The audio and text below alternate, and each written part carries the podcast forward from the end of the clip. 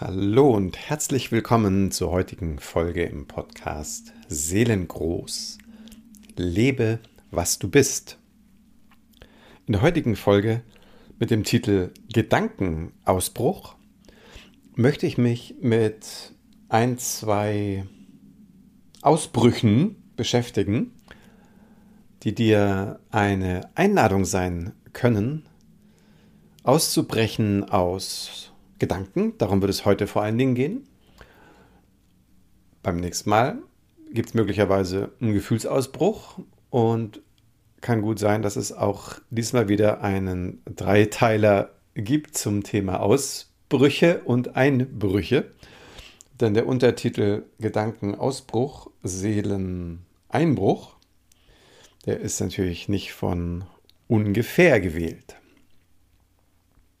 Mein Name ist Martin Böttcher und die Folge von heute, die ist gleich mehrfach inspiriert äh, worden. Das eine ist eine Karikatur, die mir eine, eine Freundin und Kollegin geschickt hat aus Indien, sie ausgewandert.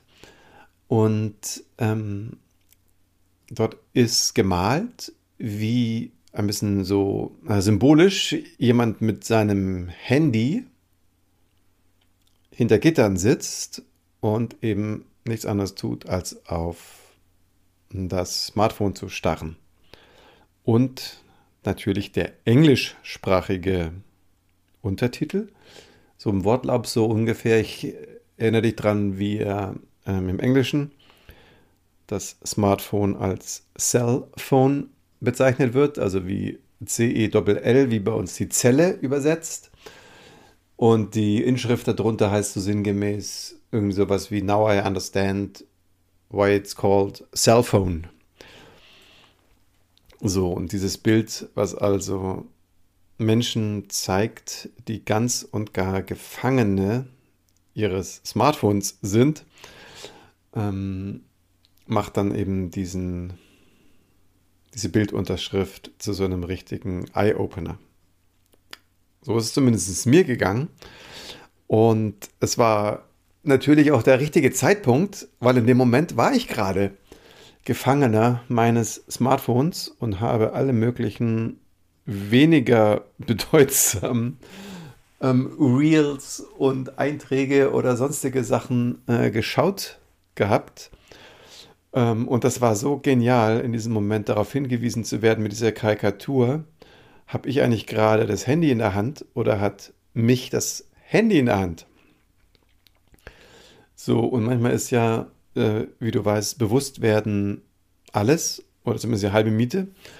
Und es war in dem Fall also sehr leicht, äh, das Handy jetzt wegzulegen mit einem Lachen und auch einem Schmunzeln und mir dieses Bild einfach sehr tief einprägen ähm, auch eben mit diesem englischen Ausdruck Cellphone, das jetzt für mich wie so ein Knoten im Taschentuch, was mich immer wieder daran erinnert, wenn ich da länger drauf schaue, als ich eigentlich möchte. So, jetzt hat sich dieser Moment mit einem äh, zweiten verbunden und da mache ich jetzt mal ein sehr gewagtes Spoilern in das 2024, in dem ich vorhabe, Wesentliches aufzuschreiben. Und heute habe ich ähm, einen ersten Wurf für ein, ein Kapitel gesprochen und dabei gemerkt, wie herausfordernd es ist, ein Wording zu finden für, ich sage jetzt mal so, den interessierten Leser, die interessierte Leserin, die aber vielleicht noch nicht so eine intuitiv oder auch, auch gefühlte ähm, Verbindung erlebt zum Feinstofflichen, zum Seelenraum, zur Intuition, zu eben all diesen Phänomenen, Wirken, Seinsqualitäten, die so ein bisschen außerhalb von unserem Verstandeszugriff liegen. So, und dazu möchte ich dir gleich ein paar, ein paar, ähm, ja, vielleicht einladende Hinweise geben. Warum? Weil ich das, und das ist die dritte Inspiration, von mir selber kenne, dass es neben der Gefangenschaft vom Handy, neben dem in den eigenen Gedankengängen gefangen sein und oder auch dem Zustand von den eigenen Emotionen, so wie so gecatcht zu sein, eben auch gefangen zu sein, ähm, dass ich gerade selber genau diesen Verlauf so sehr hautnah erlebt habe. Also gefangen in eigenen Gedanken, das war zuerst. Das konnte ich dann abschütteln. Wie, dazu sage ich gleich ein paar Sätze, weil möglicherweise ist das auch für dich ein möglicher Zugang. Dann zu realisieren, oh, diese Ablenkungsdinge mit bläulichem Bildschirm üben eine sehr starke Gefängniswärterschaft aus. Und dann C, noch diesen Moment zu erleben, dass durch irgendwelche Umstände schwierige emotionale Landschaften getriggert werden oder eben getriggert sein können. Und je tiefer der Triggerpunkt landet, desto herausfordernder es dann eben auch ist, aus einer Emotion sich wieder zu lösen. Also manche Gefühle, die wir so tagtäglich haben, die haben ja doch eine sehr, sehr starke Überzeugungskraft. Und dann vergessen wir manchmal, und so geht es mir zumindest immer wieder, dass das ja ein Gefühl, ein Zustand ist, der in mir existiert. Ähm, weil das Gefühl ist ja häufig so, ah ja, weil ich das jetzt so fühle, ist es eine Realität. Nein, manchmal, vielleicht. Es ist vielleicht ein Zugang. Aber in der Regel bin ich, also mein höheres Selbst, wenn du so möchtest, ist die Realität. Und die Emotion, die strömt das so durch. Und im besten Falle, und ich glaube, darum geht es um den besten Fall, gibt sie mir eine goldene Kompassnadel und einen empfindsamkeitsbasierten äh, Zugang zur Welt und auch eine Orientierung, die eben auch die, die Verstandesregeln überschreiten kann. Aber trotzdem bleibt es ein, ein Zustand, der kommt und auch wieder geht. Das dürfte, glaube ich, sicher sein. Sag mir gerne Bescheid, wenn du das anders siehst, andere Erfahrungen gemacht hast, von dir oder von anderen. Da wäre ich sehr neugierig. Ja, doch jetzt nochmal zurück zu der Überschrift. Gedankenausbruch. So, und das finde ich so verblüffend, so irre.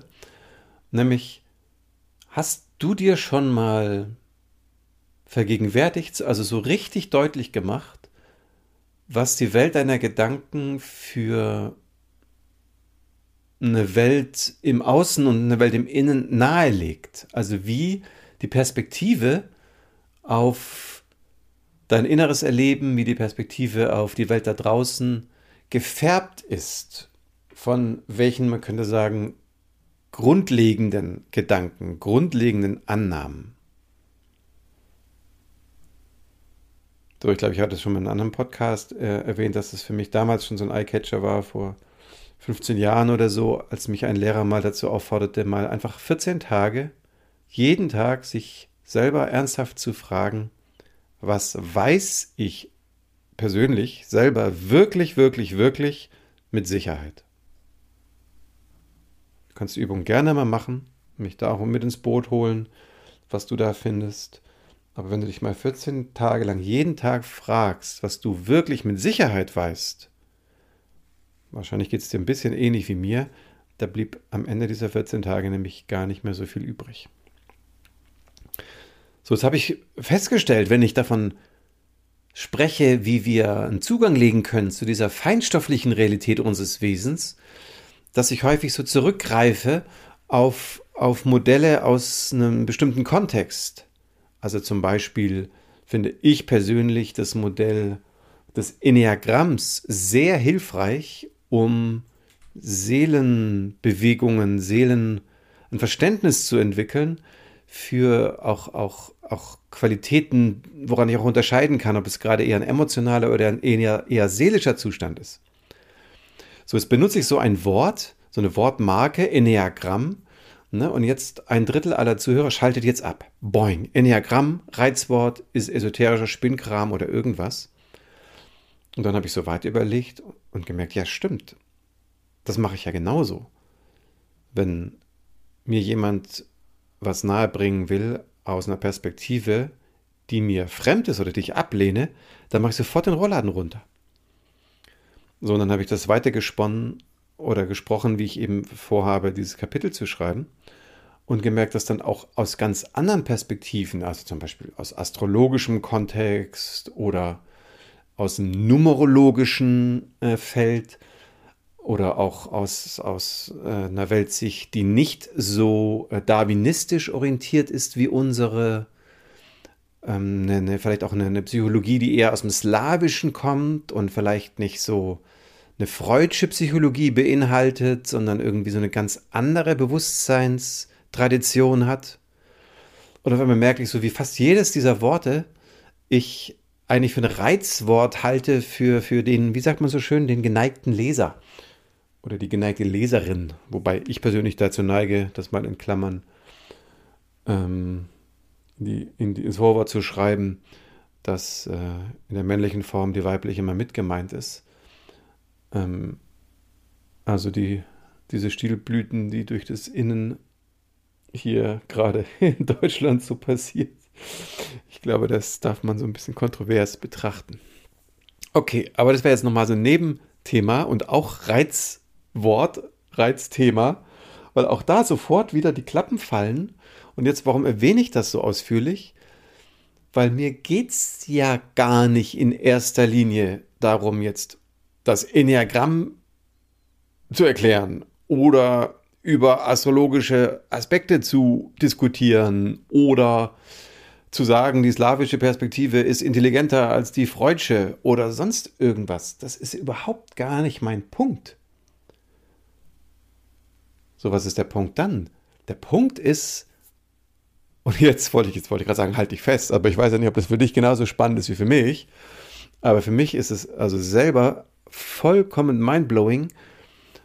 Nämlich, wenn ich merke, okay, ich lehne das erstmal spontan ab. Gut, dann habe ich das realisiert, dann halte ich nochmal inne, sage, okay, ich lehne es zwar ab, aber ich gebe ihm eine Chance. Ich mache die Tür auf. Innerlich, im Geist. So, open-minded. So. Jetzt spreche ich also hier auch die Einladung aus, ohne dass ich jetzt hier in die Tiefe gehe von Enneagrammen oder astrologischen Perspektiven oder sowas, aber einfach mal dieser Frage Raum zu geben, was versuchen denn diese Modelle? Was ist denn das Bemühen hinter dieser Form? Und ja, keine Form ist vollkommen, das ist mir doch vollkommen klar, aber es gibt ja eine Intention dahinter. Also angenommen, es stimmt jetzt zum Beispiel. Ich glaube, meines Wissens ist das gar nicht ähm, historisch ähm, verifizierbar. Aber mal angenommen, es stimmt tatsächlich, was man immer wieder liest, dass zum Beispiel das Enneagramm ein Produkt ist aus dem Sufismus.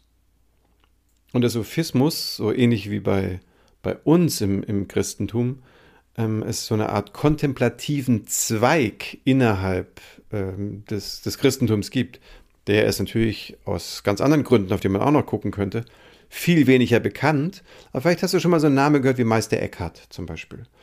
Und wenn du von dem mal was gelesen hast, dann wirst du merken, dass es eine unglaubliche Schnittmenge gibt zwischen Ansätzen, wie sie Meister Eckhart beschreibt, und dem Daoismus. Ne, und dann ah, erinnert man sich vielleicht, ah, es gab mal diesen Williges Jäger, ne, dieser Benediktinermönch, der dann äh, Jahrzehnte in Japan gelebt hat oder halt viele Jahre und versucht hat, den Zen-Ansatz mit ins, ins Kirchentum reinzubringen. Er wurde damit eben ex, wie nennt man das? Nicht matrikuliert, ex keine Ahnung, also halt aus der Kirche rausgeschmissen. Ähm, so, also wir, wir kommen ja so aus einer Zeit, wo so eine anderen Zugänge sofort in so Grabenkämpfe führen. Ich meine, das sehen wir heute noch wegen diesen Religionsvorstellungen, schlagen sich ja Menschen nach wie vor die Köpfe ein. Das ist ja eigentlich ein Relikt, aus meiner Sicht zumindest. Also ich glaube, der menschliche Geist ist eigentlich schon, schon einen Schritt weiter. Aber es dauert halt ein bisschen, ähm, bis sich das so durchsetzt. Und das ist ja vielleicht auch okay.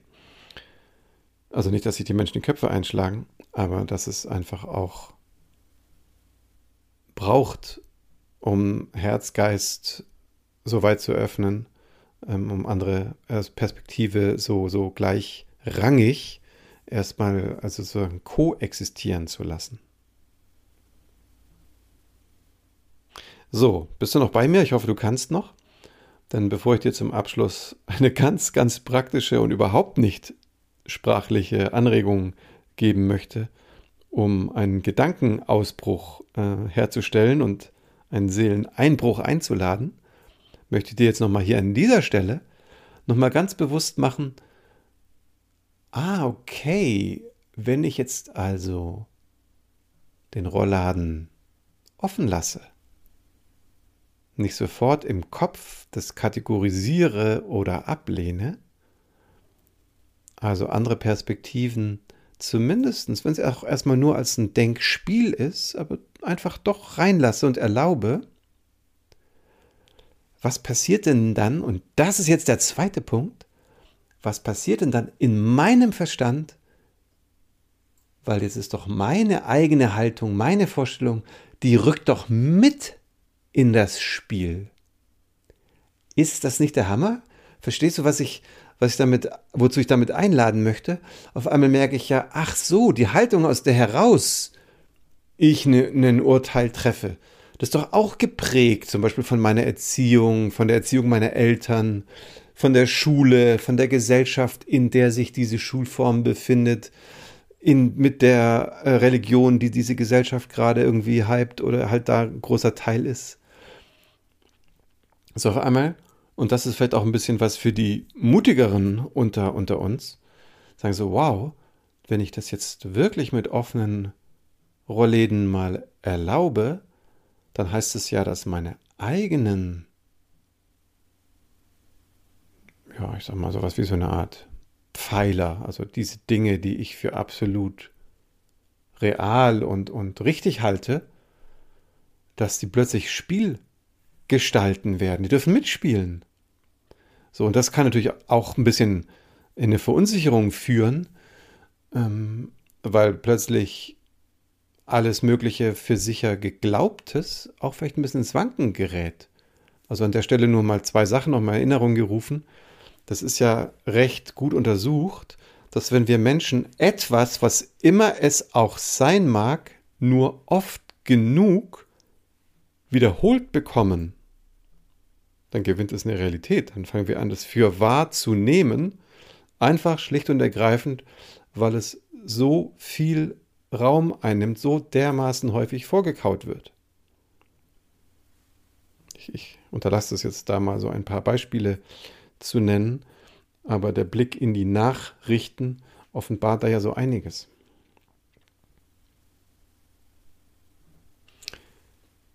So, das zweite ist, dass plötzlich wir uns sowohl die Chance geben, als auch eben das Risiko eingehen, so man könnte sagen, Bezugspunkte, also da, wo bisher, wenn ich jetzt, vorher habe ich von dieser inneren Kompassnadel gesprochen. Also wenn ich mir jetzt vorstelle, diese Kompassnadel sitzt im Moment noch sehr bei den Dingen, die ich für wahr und richtig halte, ohne es wirklich zu wissen. Und ich bringe jetzt hier eine Verunsicherung rein, dann ist es eigentlich ein bisschen brutal von mir.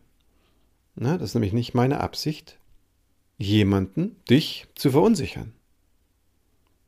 So, was ist denn meine Absicht? Meine Absicht ist, diese Kompassnadel, die im Gewohnten schlummert, aufzuwecken, sie ein bisschen in ein paar Umdrehungen zu versetzen und dabei, und das ist natürlich ein, ein großer Teil, ist nicht nur dieser Folge, sondern natürlich von dieser Intention, warum ich diesen Podcast überhaupt mache, sagen so, wow, was, was, wenn das, was ich so gerne Seele nenne, ein viel, viel realerer Teil ist dieses Menschseins hier auf der Erde. Ne, du weißt, dass ich ja immer mal wieder dieses Wortspiel äh, zitiere. Ich habe selber zum ersten Mal von dem Thomas Hübel gehört, der diese Frage dann so aufgeworfen hat. Ist es so, dass der Mensch eine Seele hat? Und so sind wir ja in der Regel. Ne? Man sitzt so da, denkt so, ja, was ich denke ist wichtig, fühlt so, ja, meine Gefühle sind auch ganz wichtig. Okay, das ist auch der Körper, ist auch wichtig, dass es dem gut geht, ist auch ganz wichtig. So, das sind dann so Dreieckpfeiler. Und dann ja, man könnte sich ja auch mal die Frage stellen, ob es vielleicht sowas wie eine Seele gibt. Es hat so ein bisschen so einen Hobby-Charakter. Aber was ist, wenn es genau andersrum ist? Und das Zitat geht ja weiter. Also hat jetzt der Mensch eigentlich eine Seele oder hat die Seele den Menschen? Das heißt, ich mit meinem ganzen Denken, Fühlen und, und Sein, ähm, ich kriege gar nicht mit, dass ich irgendwie eigentlich so ein bisschen so das Ende von so einer Kette bin. Ähm, aber der Umstand, dass ich das nicht mitkriege oder dafür mich nicht öffne, das nicht ähm, vielleicht nicht für relevant halte, ist es ja vielleicht auch an manchen Stellen gar nicht so sehr, macht es möglicherweise ja nicht kleiner. So, das heißt, die Intention jetzt von dieser Folge ist, diese Kompassnadel mal so in Bewegung zu bringen, dass die in unserem Wesen, man könnte sagen, rauf und runter saust. Weil möglicherweise ist gerade über auch so Stichworte wie innere Stimme, Intuition oder eben was uns unsere Seele flüstert. Und die hat vielleicht meistens eine sehr leise Sprache. Nur wenn wir so gar nicht drauf hören, hm, dann scheint sie, dass sie in manchen Fällen sehr, sehr laut werden muss und uns eine Menge Unbequemheiten in den Weg schmeißt, sodass wir plötzlich doch ein paar tiefere Fragen stellen müssen.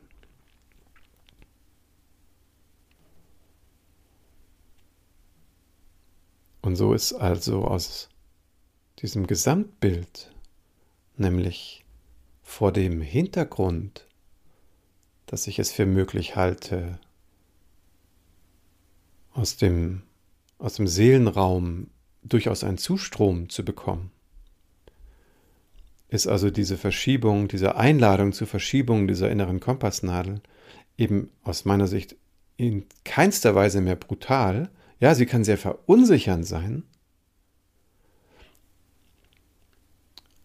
Allerdings führt sie im besten Falle eben auch zu einem großen Seeleneinbruch in mein Wesen, also die Signale, Botschaften, Impulse aus dem, aus dem Seelenraum, aus dem Bewusstseinsfeld, aus Manche sagen ja auch aus dem Göttlichen oder aus dem Bewusstseinsraum.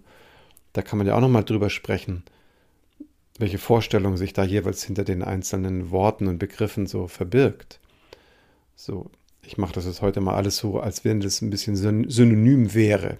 Ich sehe es durchaus ein bisschen differenzierter, aber das wäre Thema mal für eine andere Folge. So plötzlich kann ich also einen echten Einbruch bekommen und diesen Einbrecher sowas von willkommen heißen, weil das ist vielleicht genau die Facette meines Wesens, nach der ich mich, manchmal vielleicht ohne es wirklich zu wissen, so sehr gesehnt habe. Und plötzlich ist die Seele zu Hause in mir. Und so lässt sich es vielleicht auch nochmal ganz anders auf dieser Erde hier ankommen.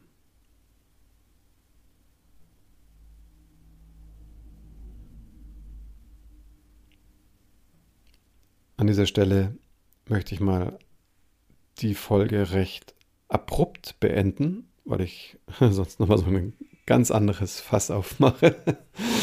Aber nicht mehr, nicht mehr heute.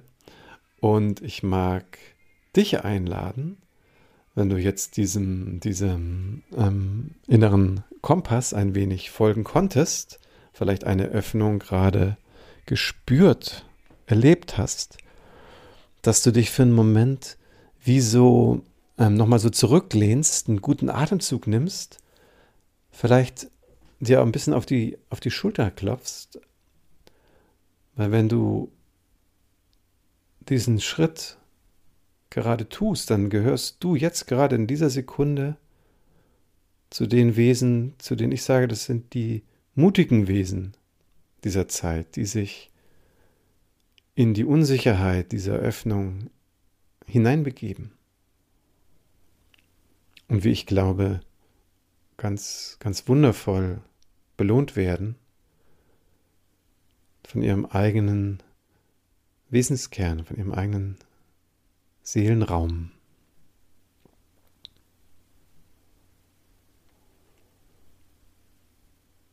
Ja, und wenn dich das ähm, jetzt zu einer Frage angeregt hat oder du einen Impuls hast, schreib mir auch gerne mal bei, bei Spotify direkt ein, ein Kommentar. Oder wenn du keine Folge verpassen möchtest, dann möchte ich dich nochmal einladen, dich auf meiner Homepage für mein Newsletter einzutragen. Der heißt seelengold.online. Und da erfährst du dann alles, was es von mir Neues gibt. Das wird dann im Laufe des Jahres 24, so wie ich jetzt äh, denke, einiges sein. Aber eben vor allen Dingen ein paar Sätze zu der aktuellen Podcast-Folge. Und du weißt, ob es sich lohnt, sie anzuhören. Und vielleicht magst du sie auch einem Menschen weiterempfehlen, wenn du den Eindruck hast, das könnte lohnend für dieses Wesen sein. In diesem Sinne, danke für deine Aufmerksamkeit. Bis bald. Dein Martin.